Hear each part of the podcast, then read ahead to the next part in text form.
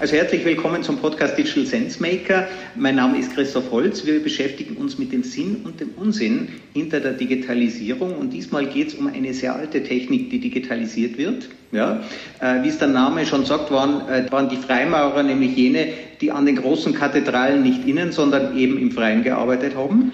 Und weil einstürzende Kathedralen schlecht sind für den Ruf der Branche, hat man schon früh Qualitätsregeln eingeführt.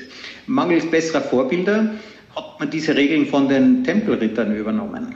Die waren ja fürs Facility Management äh, von den Anlagen im Heiligen Land äh, damals schon zuständig.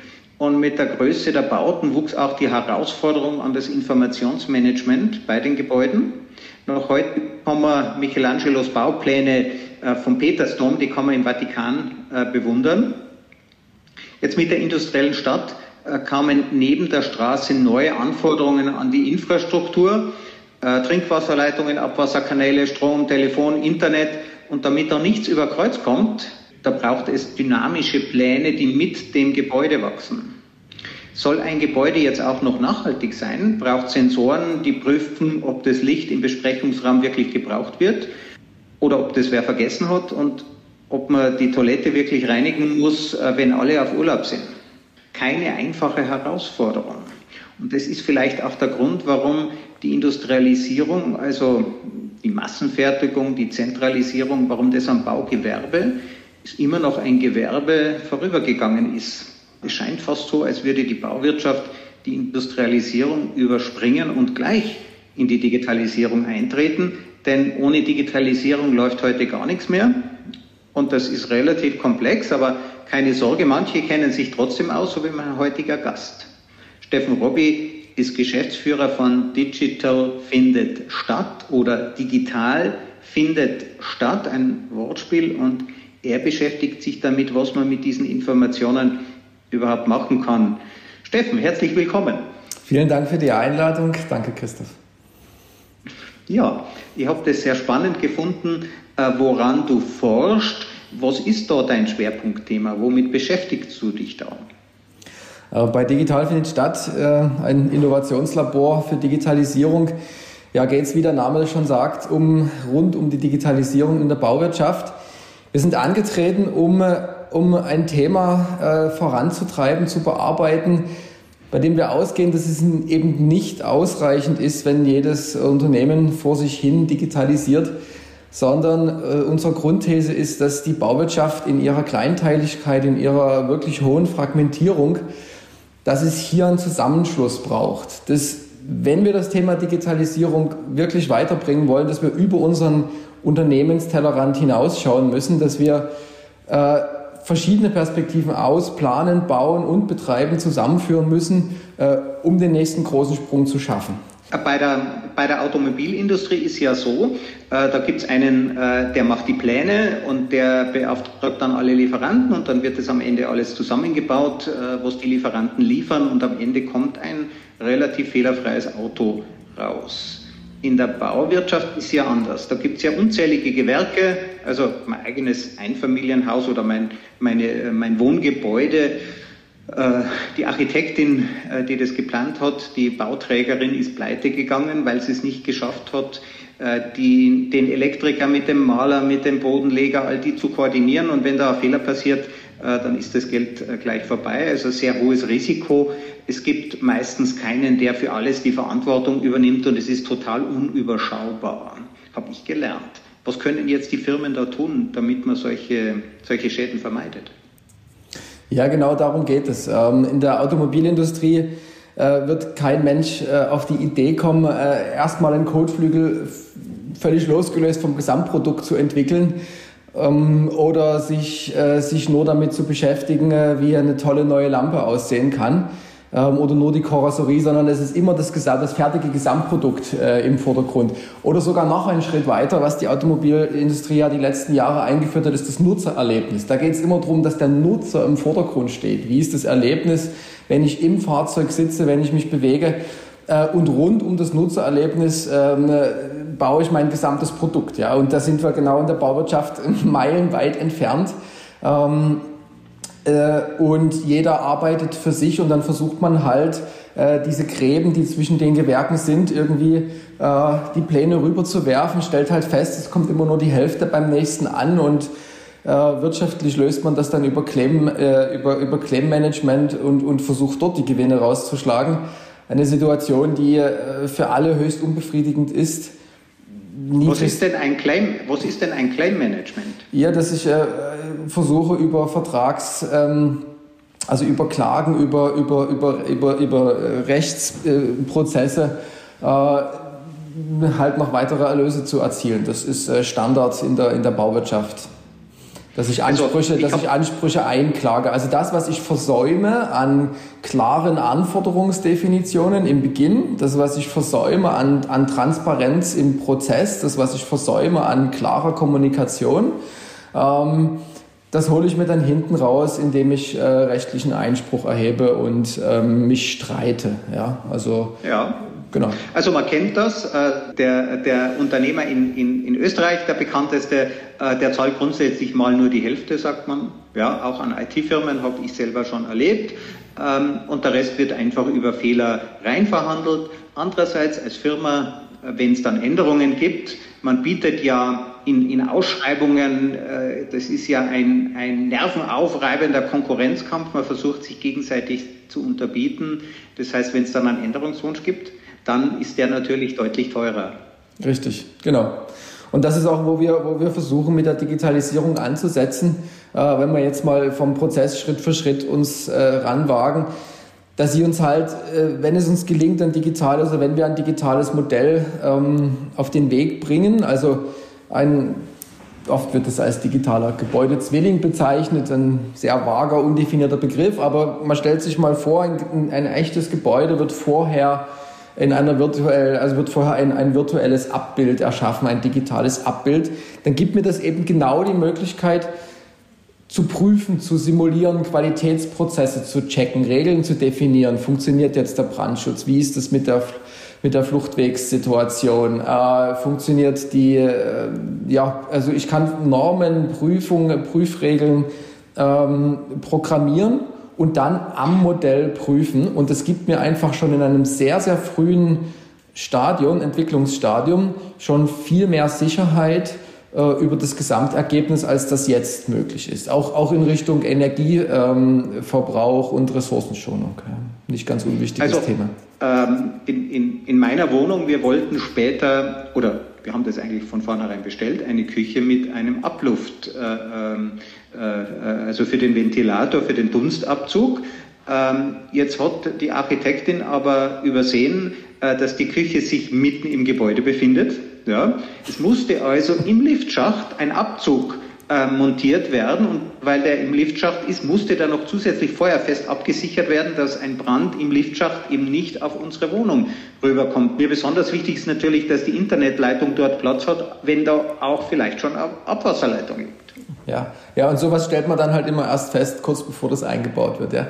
Also äh, Plan, Plan, äh, Bau, baubegleitende Planung ist, ist, ist der Standard, genau was du beschreibst. Baubegleitende Planung heißt ja im Wesentlichen Chaosmanagement, oder? Ist Chaosmanagement pur und vor allen Dingen für die Nutzer ist es einfach Geld verbrennen, ja, weil ich ja, weil ich ja genau diese Änderungen ähm, im, mir extrem teuer erkaufen muss. Ja, also die Fehler, die ich, die ich am Anfang gemacht habe, die kosten mich dann eine eine Unsumme Geld, wenn ich es wenn im Betrieb korrigieren muss oder äh, wenn ich es schon während der Ausführung äh, noch korrigieren muss.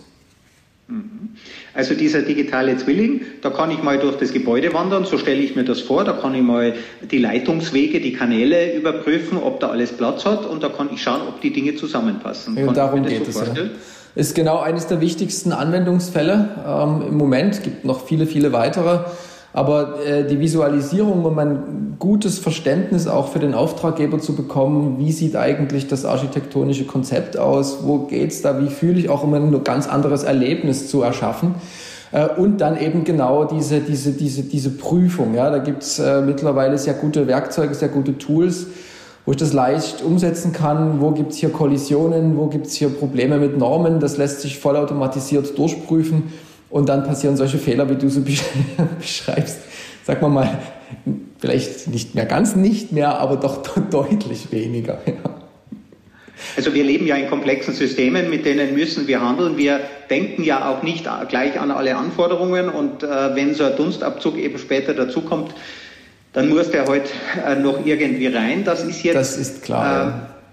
Das ist die Verbesserung der, der Planung. Jeder von uns hat schon mal einen, einen, einen äh, architektonischen Plan gesehen. Jetzt äh, um am Ende ein Gebäude zu haben, um dorthin zu kommen, da steckt natürlich auch ein, ein Prozess. Es müssen ja die Dinge gefertigt werden, es müssen die Abläufe geplant werden. Gehört es auch zu dem digitalen Zwilling dazu? Ja, genau. Also gerade, ähm, wir haben ja eben diese verschiedenen Stufen, Planung, Ausführung, Betrieb. Und die Idee des Zwillings, also wenn man, wenn man das Wort mal ähm, ja, äh, dafür, dafür nutzen, ist eben der Zwilling wird dann zum Zwilling, wenn ich, wenn er wirklich äh, der, der, der, der gebauten Realität entspricht. Ja? Also ich beginne mit einem Modell, führe das in der Ausführung weiter, nutze es eben genau für Bauablaufsimulation, für Kostenkalkulation, für die Abrechnung dann am Ende, kann immer den realen Baufortschritt vergleichen mit dem, mit dem Soll-Modell. Ja? Also ich, ich, ich simuliere vorher, wie der Baufortschritt sein soll und kann dann regelmäßig ähm, Baufortschrittskontrolle machen äh, und überführe das dann in den Betrieb, wo es dann mit Sensorik, äh, mit, mit, mit Daten, mit ähm, dynamischen Daten aus äh, Raumsensorik, Gebäudeleitsystemen ähm, verschnitten wird, verschränkt wird und dann habe ich wirklich den Zwilling, dann entspricht das reale Gebäude genau dem virtuellen Gebäude. Da sind wir in der Praxis noch, also technisch wissen wir, wie es funktioniert, in der Praxis sind wir da noch weit entfernt. Im Moment ähm, sehen wir das hauptsächlich in der Planung, eben genau für die von dir genannten Fälle. Ich mache mir einen visuellen Eindruck, ich überprüfe mögliche Fehler und jetzt eben auch in der Ausführung hinsichtlich Kalkulation, Mengenermittlung, ähm, Bauablaufsimulation, das sind so die wichtigsten Anwendungsfälle. Im Betrieb okay. sind wir dann noch sehr an der Forschung, muss man sagen, oder in einzelnen wenigen Piloten. Bei uns kam dann später nochmal ein Regendach vor die Eingangstür. Ähm, ich bezweifle, dass sich das in unserem Plan, in dem ursprünglichen Plan irgendwie wiederfindet. Ja, ist anzunehmen, dass das sich das nicht reinfindet. Der, der, der große Vorteil, der große Vorteil, also natürlich muss man Änderungsumbauten muss, müssen immer ähm, nachgezogen werden. Das ist auch zukünftig nicht anders. Das, das muss, muss äh, nachgeführt werden. Der große Vorteil ist einfach, dass ich, äh, also normal ist es so, jetzt vielleicht nicht beim Einfamilienhaus, aber bei, wenn ich größere Bauwerke übergebe, dann übergebe ich mal schnell ähm, zwei bis drei Meter äh, Ordner ähm, mit, mit, mit Baudokumentation. Und äh, in ein paar Jahren findet sich kein Mensch mehr zurecht, äh, wo habe ich welche Informationen abgelegt, wo finde ich welche Pläne. Also selbst wenn ich das nachführen wollte, ist es extrem schwer, mich in der, mich in der Dokumentation zurechtzufinden. Und dort ist es einfach äh, extrem hilfreich, äh, zu ein Modell zu haben, ja, dass ich anklicke und sofort kann ich mir die Pläne rausziehen in dem Detaillierungsgrad, den ich brauche und kann die Pläne dann eben ähm, anpassen, kann sie entweder im originalen Modell oder wenn das das Unternehmen nicht kann, dann, dann wirklich als Plan weiterführen. Aber ich habe eine klar, eine klar strukturierte Bauwerksdokumentation, das ist einer der großen Vorteile im Betrieb, ja. ja. die auffindbar ist und auch die das, also normal habe ich ja das Dokumentationsniveau über die Zeit im Betrieb, das fängt irgendwann hoch an bei der Übergabe und dann über, über die kommenden Jahre sinkt das rapide ab und nach zehn Jahren findet eben kein Mensch mehr irgendwas wieder. Und hier habe ich es jetzt, äh, wenn ich es digital abgelegt habe, natürlich gleichbleibend hohen Qualitätsstandard und finde die Aber wem, die ich brauche. wem gehört denn der Plan? Also ich mache ja gelegentlich Löcher bei uns in die Wände, ja, und da ziehe ich auch mal neue Leitungen. Ähm, ich komme ja an den Plan überhaupt nicht dran. Was macht denn mein Fliesenleger? Ja, was macht äh, jemand, der andere Reparatur ausführt? An sich möchte ich ja auch wissen, welche Lampe hängt bei mir gerade an der Decke. Ähm, sollte das nicht der Elektriker dann auch ähm, nachtragen können? Schon, ja. Das ist aber ähnlich wie, wie jetzt im Moment. Also man muss da, glaube ich, ein bisschen unterscheiden, ob das jetzt für dich als Privatperson im Einfamilienhaus zieht ja auch niemand Pläne nach. Also das wird einfach gemacht und, und fertig. Und ich glaube auch nicht, dass in Zukunft jemand ein digitales Modell im Einfamilienhausbereich nachführen wird. Warum? Was wäre der Nutzen? Ja? Außer, außer du bist jetzt wirklich ambitioniert und möchtest, dass deine Kinder auch noch wissen, wo du mal irgendwann die Elektroleitungen langgeführt hast, dann vielleicht schon. Aber ähnlich ist es jetzt auch. Es ist ja nur ein neues Werkzeug, eine neue Methode.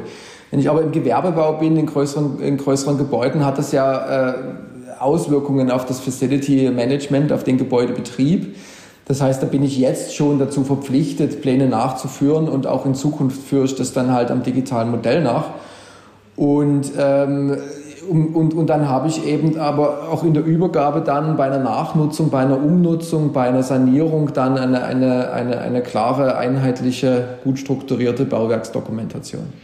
Das heißt, der Eigentümer ist nachher in der Lage, das, was der Architekt gezeichnet hat, was dann der Elektroplaner ergänzt hat und so weiter, das befindet sich alles in einem Modell. Bei der Übergabe bekommt der Eigentümer das und der ist dann auch in der Lage, selber diese Änderungen weiterzuführen? Ja, Natürlich. Okay. Daher ist es wichtig, dass wir mit zukunftsfähigen offenen Standards arbeiten. Auch eines der die Themen, für die wir uns stark einsetzen. Ähm, das hat verschiedene Implikationen. Im Moment sind es native Modelle, also ist es, äh, sind, ist der, gibt es große mal, Marktführer äh, an Softwareprodukten, die, äh, wo in nativen Modellen gearbeitet wird. Das hat den Vorteil, dass ich über verschiedene Gewerke hinaus und verschiedene eben Planungs- oder, oder Lebenszyklusphasen hinaus in einer Softwarelandschaft arbeite. Das einfach erleichtert wesentlich den Prozess. Das, daher ist es auch klar, dass es ähm, im Markt weit die breiteste Anwendung findet. Aber das ist nicht das zukunftsfähige Modell, ja, ähm, weil ich dann eben immer an bestimmte, sehr teure, muss man auch sagen, äh, oder nicht ganz preiswerte äh, Softwarelizenzen gebunden bin von bestimmten Herstellern. Und ähm, das kann es nicht sein. Ja. Wir wären im Mobilfunk nicht da, wo wir sind, wenn wir nicht dann einfach einen einheitlichen Mobilfunkstandard entwickelt hätten. Und der muss, ähm, das heißt, wir brauchen, wenn wir wollen, dass eben ähm, verschiedene Unternehmen, verschiedene Gewerke und auch eben kleine und mittlere Unternehmen an diesem Prozess äh, teilhaben, dann brauchen wir offene Datenschnittstellen, offene äh, und standardisierte Formate, standardisierte Datenstrukturen. Ähm, und das ist auch ein Thema, für das wir stark eintreten. Die waren in der Vergangenheit inhaltlich noch nicht so vollständig, dass ich sie eben leicht immer anwenden konnte. Da hat sich aber in den letzten paar wenigen Jahren sehr, sehr viel getan. Und im Moment, ähm, also jetzt gerade auch die öffentlichen ähm, Beschaffer, äh, öffentlichen Auftraggeber haben sich klar ähm, dazu committed, in Zukunft auf äh, offene Datenaustauschformate zu setzen um eben auch die kleinteilige Wirtschaft, äh, Bauwirtschaft ähm, an dem Prozess, äh, damit sie partizipieren kann und damit auch unsere Gebäude zukunftsfähig bleiben. Ja. Also da geht es eigentlich um die Zukunft der Wirtschaftsstruktur. Entweder gibt es große äh, Konglomerate, die von bestimmten Proprietären, du hast es Native genannt, oder? Also es gibt bestimmte Hersteller, die bieten einfach alles rundum an äh, und die großen Anbieter, die großen äh, Baukonzerne setzen dann auf einen dieser Hersteller und die kleinen äh, die haben dann große Schwierigkeiten, sich überhaupt die Lizenzen leisten zu können. Das wäre der eine Schritt, also die nachträgliche, doch die nachträgliche Industrialisierung, äh, die Akkumulation, die Zusammenführung des Merging oder wenn es gelingt, über die Digitalisierung rechtzeitig offene Standards zu haben, dann können kleine Firmen mit den gleichen Kosten wie die großen weiterhin äh, ihre Services konkurrenzfähig anbieten. Richtig, genau. Also im Moment ist es ganz klar, dass die Digitalisierung von großen Firmen getrieben wird. Ich glaube, das ist auch wichtig und gut so, ähm, weil die es auch sind, die, die eben zeigen, was möglich ist, weil da einfach Ressourcen für Forschung, Innovation vorhanden sind. Das ist, das ist äh, in anderen Bereichen auch so. Ähm, aber dennoch äh, haben wir in, in Österreich einfach eine sehr kleinteilig äh, organisierte Bau, Bauwirtschaft. Und das hat auch seine Vorteile eben im Sinne von Kreativität. Also all das schöpferische, kreative Tun ist viel besser möglich oder viel besser. Ist sicher streitbar, aber das hat durchaus auch seine Vorteile, dass es in dieser, in dieser Kleinteiligkeit ist. Und damit die Fortbestand haben kann, brauchen wir äh, offene Datenaustauschformate und ein hohes Maß an Standardisierung. Im Moment ist es so, es gibt, äh, es gibt schon Standards, aber noch nicht in ausreichend vollständig. Und das, das führt dazu, dass die großen Unternehmen, die schon auf, auf Digitalisierung setzen, auf BIM setzen, weil sie, weil sie die Vorteile kennen, die Produktivitätssteigerung ist nachgewiesen, da gibt es viele Studien, die reden von 30 bis 40 Prozent. Ja. Es ist erheblich, was das an Kosteneinsparpotenzial ausmacht. Und die schreiben also sich darf, ich, darf, ich, darf ich schnell nachfragen? Ja. Äh, die 40 Prozent, ist das die Kostenersparnis, wenn man äh, digitales Informationsmanagement, wenn man in der Bauausführung, BIM, ja. ja. Mhm. Also nicht im Gebäudelebenszyklus, aber in der Bau, in der Planung und Bauausführung schon. Ähm, weil, weil es eben genau diese Änderungen, die du angesprochen hast, ja, ich, ich, ich, ich erschaffe erst das Modell, dann das simuliere ich wirklich durch, prüfe alles und dann gehe ich in die Ausführung. Und dann gibt es diese Planungs-, also diese baubegleitende Planung nicht mehr, die sehr teuer ist und ich überschreite nicht mehr die Kosten. Ich kenne die Zeitabfolge, ich kann das durchsimulieren und ich kenne die Kosten. Ich habe einfach wesentlich mehr Transparenz im Prozess und, und vermeide Verschwendung und Fehler. Darum geht's ja. Vermeidung von Verschwendung und Fehlern. Äh, das, schafft, das, das schafft mir diese, große, äh, diese großen Kosteneinsparungen. Planen muss ich immer noch. Ja? Also ich muss immer noch eine Wand planen. Das geht vielleicht, wenn ich standardisierte Prozesse habe, ein bisschen schneller, weil wir, aber auch jetzt schon arbeitet man ja mit Elementen und zeichnet nicht mehr einzelne Linien. Äh, aber es gibt, es gibt wirklich eins, viele einzelne Teilschritte, die dann, die dann A, schneller gehen, aber vor allen Dingen auch, wo wirklich viel Verschwendung ähm, vermieden wird. Wir haben jetzt äh, oft schon diese Abkürzung verwendet, BIM. Kannst du mal erzählen, was das überhaupt ist? Ja, das ist dieses äh, Building Information Modeling, BIM ähm, eben dieses, äh, das Arbeiten an einem digitalen Modell. So wie wir früher, ähm, ich weiß noch, so wie wir früher auf, auf Plänen gezeichnet haben am Reißbrett, kam irgendwann die, die, die CAD-Systeme, äh, computergestütztes ähm, Arbeiten mit Software-Tools und alle diesen, oh, wofür brauche ich diese, äh, kostet mich wieder Investitionen, kostet mich Schulung, äh, wofür brauche ich das, jetzt geht's doch auch. Genau das Gleiche haben wir jetzt auch. Eben äh, CAD war früher, jetzt arbeiten wir am dreidimensionalen Modell, aber nicht nur dreidimensional geometrisch, sondern eben auch unterstützt mit Informationen. Also das I ist da besonders wichtig. Wir reden, also Information, eine Tür ist nicht nur ein Element, Tür, das geometrische Element, Länge mal Breite mal Höhe, sondern da sind auch Informationen abgelegt, Materialeigenschaften, Feuerfestigkeit, Wärmedurchgangskoeffizienten, akustische Daten, ähm, kostenrelevante Daten und so weiter. Also ich habe wirklich alle Eigenschaften und Informationen über mein Bauwerk in diesem Modell gespeichert. Und genau das ist ja dann, was es möglich macht, eben zu sagen, okay, jetzt kann ich es mal simulieren, wenn ich diese Tür habe und ich habe die Information, wie der Wärmedurchgangskoeffizient ist, ja, dann kann ich auch simulieren, wie groß der Wärmeverlust ist. Dann weiß ich das auf Knopfdruck. Weil ich muss nur mein, ich habe das digitale Modell, ich kopple mein Simulationswerkzeug dran, dafür brauche ich standardisierte Schnittstellen. Und dann geht es mit minimalstem Aufwand ähm, teilautomatisiert oder wenn wir die Standards wirklich haben, vollautomatisiert, dass ich sagen kann, okay, mein Gebäude hat eben diesen Energiestandard. Mein Gebäude hat diesen CO2-Fußabdruck. Ich habe diese Materialien hier drin verbaut. Das weiß ich. Ich mache mal einen äh, Massenauszug und weiß sofort, ähm, wie viel Türen, wie viel Fenster, wie viel Glasfläche, wie viel Dämmung, wie viel Beton oder Holz ähm, sind da drin, was kostet mich das, was bedeutet das in CO2, in Kilowattstunden und so weiter. Ja. Und wir haben ja jetzt, wir haben ja jetzt die ersten zwei Phasen besprochen. Das Ganze wird geplant, dann wird es gebaut und dann muss es eben betrieben werden. Ja. Ja, da gibt es den Betreiber, den Eigentümer, der bekommt jetzt diesen Plan und jetzt fängt er an äh, mit Sensoren zu messen, wobei der Sensor auf der Toilette ein wenig creepy ist. Ja. Was macht man denn mit diesen Daten? Warum ist der Sensor auf der Toilette creepy? Naja, äh, hört der mir zu oder äh, misst der nur das Licht oder hat der auch einen Geruchssensor?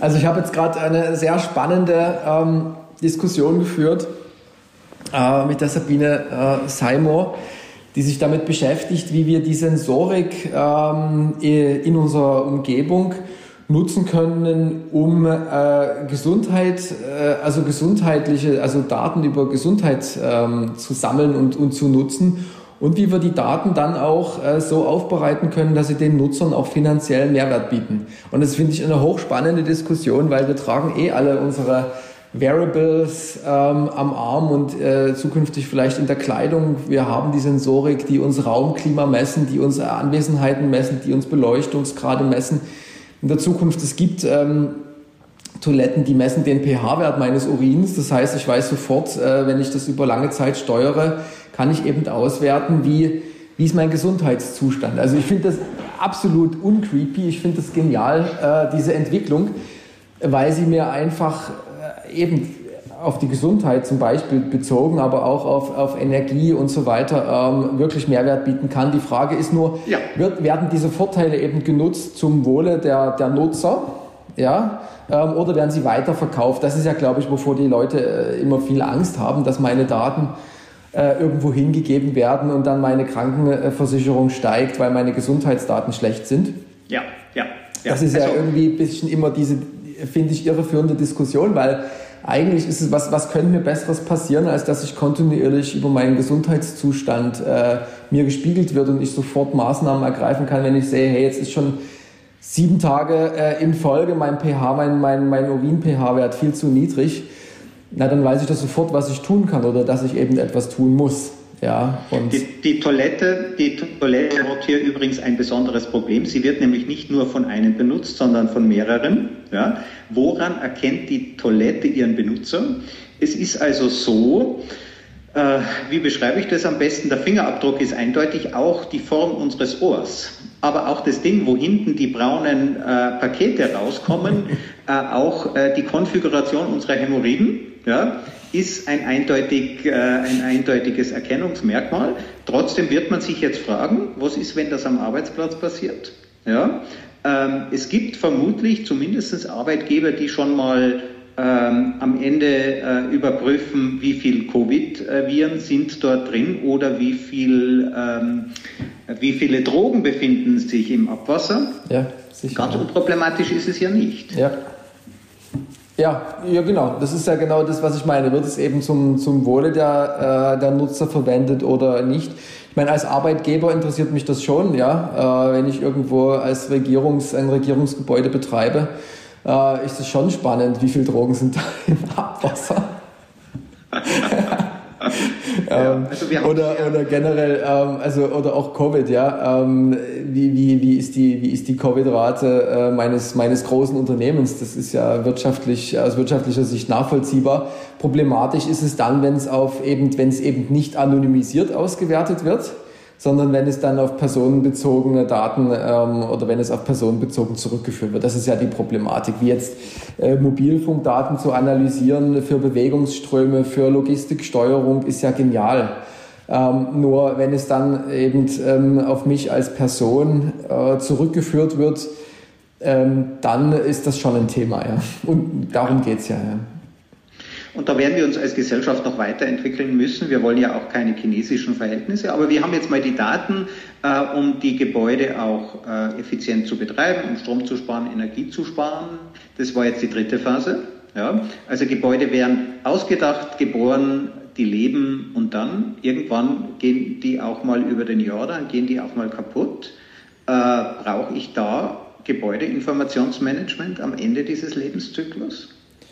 Äh, ja, wie gesagt, wenn ich es umbauen will, brauche ich aktuelle Pläne. Ja? Und ähm, das hilft mir einfach, dass äh, die, die digitale Bauwerksdokumentation, dass ich die dann auch zur Verfügung habe. Ähm, und das geht wesentlich besser, als wenn ich ähm, 20 Aktenordner im Schrank stehen habe. Ja. Ähm, also das hilft mir auf jeden Fall für die Umplanung, für die Sanierung, auch ein ganz wichtiges Element. Ähm, Digitalisierung ist ja wie gesagt, es ist einfach ein Werkzeug. Ja, gerade BIM, Building Information Modeling, ist, ist einfach eine neue Methode. So wie wir damals vom Reißbrett zum CAD-System umgestiegen sind, steigen wir jetzt um äh, in Richtung äh, Gebäudeinformationsmodell. Es ist ein Werkzeug, eine Arbeitsmethode.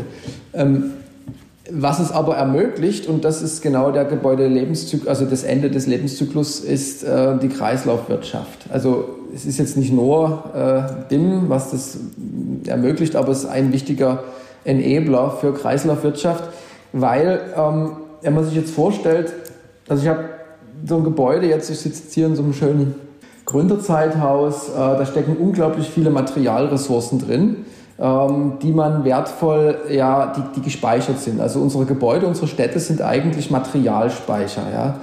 Die sind Ressourcenspeicher und wir, wir stellen ja im Moment schon fest, dass wir massiv Probleme mit oder zunehmend Probleme mit, mit, mit Baumaterialien haben. Sei es der, äh, in der Betonherstellung, ähm, der Sand jetzt äh, stark auch im, in, in letzter Zeit äh, Holzressourcen auch werden immer knapper, werden äh, aus Europa hinaus äh, exportiert, weil wir Probleme mit Bogenkäfern und so weiter haben. Und, aber äh, sagen wir mal, Beton immer noch als Hauptthema, da haben wir einfach riesengroße Speicherkapazität in den Städten. Und jetzt Jetzt, jetzt wäre es ja äh, ein Unding, das zu verschwenden oder nicht zu nutzen. Das heißt, wir brauchen Kreislaufwirtschaft, wir brauchen äh, Einsatz von Sekundärmaterialien, von Recyclingmaterialien in der Zukunft. Ähm, aber wenn ich jetzt sage, ich will, ähm, ich will, ja okay, ich will ein Gebäude bauen. In Salzburg haben wir das gerade mit der Salzburg Wohnbau, die sagen, wir wollen 70 Prozent ähm, Sekundärmaterialien.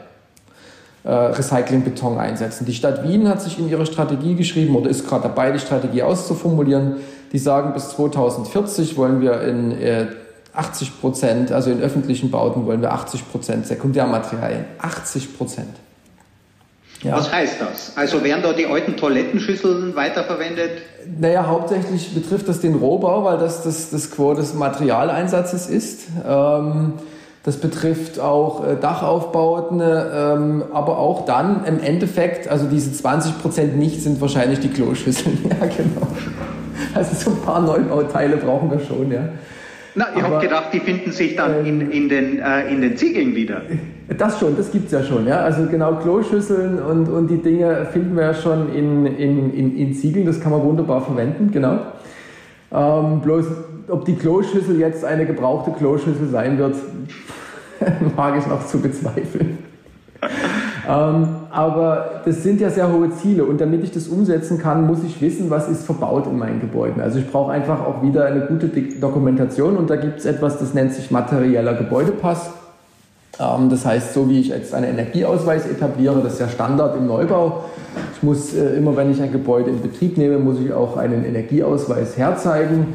Ähm, so werden wir in Zukunft hoffentlich auch den, den, den materiellen Pass haben, der uns eben genau ausweist, welche Baumaterialien mit welchem CO2-Fußabdruck sind hier in meinem Gebäude verbaut und das ist in meinem digitalen Modell verankert. Und weil es dort verankert ist und gut strukturiert aufbereitet äh, drin, kann ich dann eben das auch verwenden für die Umplanung, für die Abriss, für die Umbauten. Ich weiß auch genau, wir haben jetzt erste Projekte, ähm, da äh, gibt es ein paar führende Unternehmen, auch in Österreich. Dresden Sommer zum Beispiel ist da sehr stark, die sehr dieses Cradle-to-Cradle-Prinzip verfolgen und die jetzt schon dabei sind, auch diesen Restwert der Gebäude, also die Materialien. Normalerweise hat das Gebäude am Ende meines Lebenszyklus keinen Wert.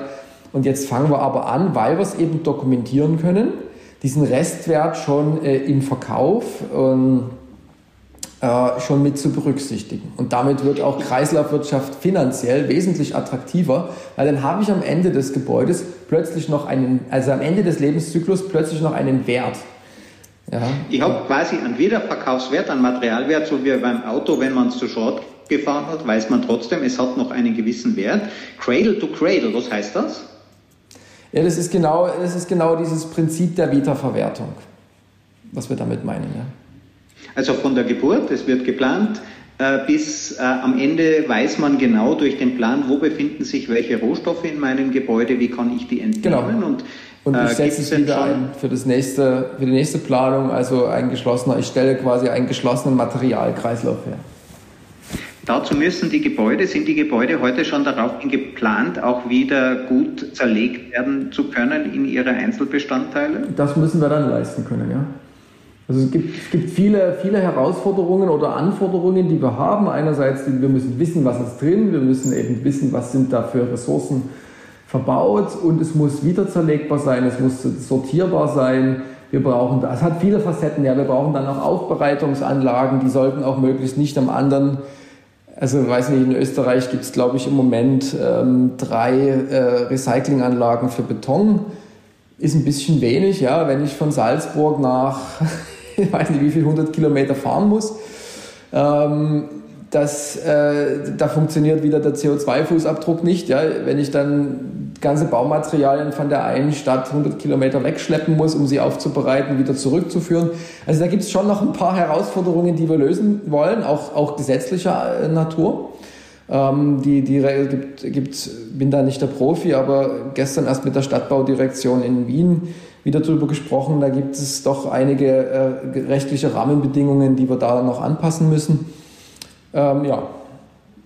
Wie viel, wenn wir jetzt schon über Energie reden, äh, wie viel Energie äh, braucht das Bauen? Kann man ähm. das im weltweiten Kontext, kann man das ein bisschen, wie, wie viel stecken wir von unserer Energie, die ja meistens immer noch aus äh, schmutzigen äh, Rohstoffen kommt, äh, zum, zu einem großen Teil und gerade die Betonproduktion. Ja, also ich denke, da geht ja sehr viel Energie, äh, ähm, geht sehr viel Energie verloren. Kann man da ungefähr sagen, wie groß der Anteil der Bauwirtschaft ist? Also weltweit ist es, also in Europa haben wir, was den Energiebedarf betrifft, im Bausektor etwa 30 Prozent. Wow. Ähm, und ist das inklusive, ist das inklusive Betrieb das oder ist, ist das nur bei Betrieb, der ja. nur der, Was jetzt nur der Bau selbst, äh, weiß ich die Zahl nicht. Ja. Aber eben, ja. also die Gebäude sind für 30 Prozent des Energieaufkommens verantwortlich. Das schließt den Betrieb ein und für 40 Prozent der CO2-Emissionen ungefähr. Na gut. Also, also, da steckt eben der, und dort steckt hauptsächlich der, also da steckt auch die Energie drin, natürlich, ja. CO2 haben wir ja gebunden über den Energieverbrauch, der aktuell immer noch ähm, maßgeblich durch, durch fossile äh, Energieträger bereitgestellt wird aber auch durch die graue Energie, sprich äh, den Footprint, den ich in, in, in Baumaterialien und dort hauptsächlich in der Zementproduktion ähm, wiederfinde. Daher ist ja auch das ganze Thema Holz in Österreich gerade extrem stark diskutiert. Zukunftsbaustoff Holz, äh, nachwachsende Rohstoffe. Allerdings haben wir da auch ein bisschen ein Knappheitsthema.